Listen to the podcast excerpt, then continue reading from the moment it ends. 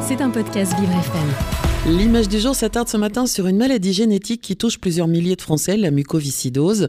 Des chercheurs ont découvert récemment qu'un traitement à base de champignons comestibles pourrait changer la donne. Alors, est-ce que c'est la solution miracle euh, qui se trouve dans nos forêts, Jérémy? Eh oui, vous l'avez peut-être même déjà trouvé dans votre assiette. Nom de code, le Lepista flaccida ou clitocybe inversé, un champignon que l'on trouve en France notamment et qui ouvre des perspectives thérapeutiques contre la mucoviscidose.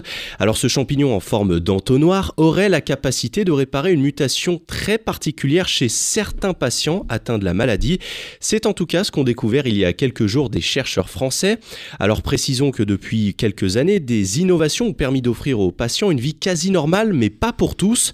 Sur 10% d'entre eux, les traitements modernes n'ont aucun effet et c'est là que le champignon intervient. Il va venir apporter une nouvelle solution en plus des thérapies qui existent déjà mais qui ne fonctionnent pas sur tous les patients. Et quand est-ce que les malades pourront bénéficier de cette avancée, Jérémy? Alors ça fait déjà 5 ans hein, que la piste est explorée par l'équipe du chercheur Fabrice Lejeune, mais pour l'heure on est toujours en phase de test.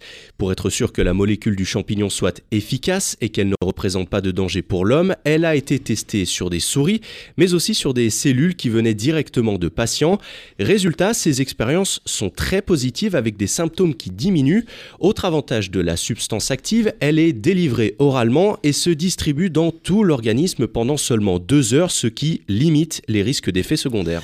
Et les espoirs de ce nouveau traitement vont même au-delà de la mucoviscidose. Et oui, les scientifiques vont plus loin et imaginent ce champignon source de pas mal de remèdes. D'autres maladies génétiques rares comme la myopathie de Duchenne et le syndrome de Rett par exemple pourraient également en bénéficier. Tout cela nécessite des essais cliniques dans les années à venir pour tester l'efficacité de la molécule chez des patients. L'INSERM euh, souhaite développer la meilleure formulation possible pour le médicament et réaliser des tests pour s'assurer qu'il n'est pas dangereux pour l'homme. On n'y est donc pas encore tout à fait, mais la recherche avance vite. Une excellente nouvelle donc pour les 6000 Français atteints de la mucoviscidose qui affecte les voies digestives et respiratoires. L'image du jour est donc celle d'un banal champignon devenu star des laboratoires et surtout synonyme d'espoir. Et ça, c'est une très bonne nouvelle. C'était un podcast Vivre FM. Si vous avez apprécié ce programme, n'hésitez pas à vous abonner.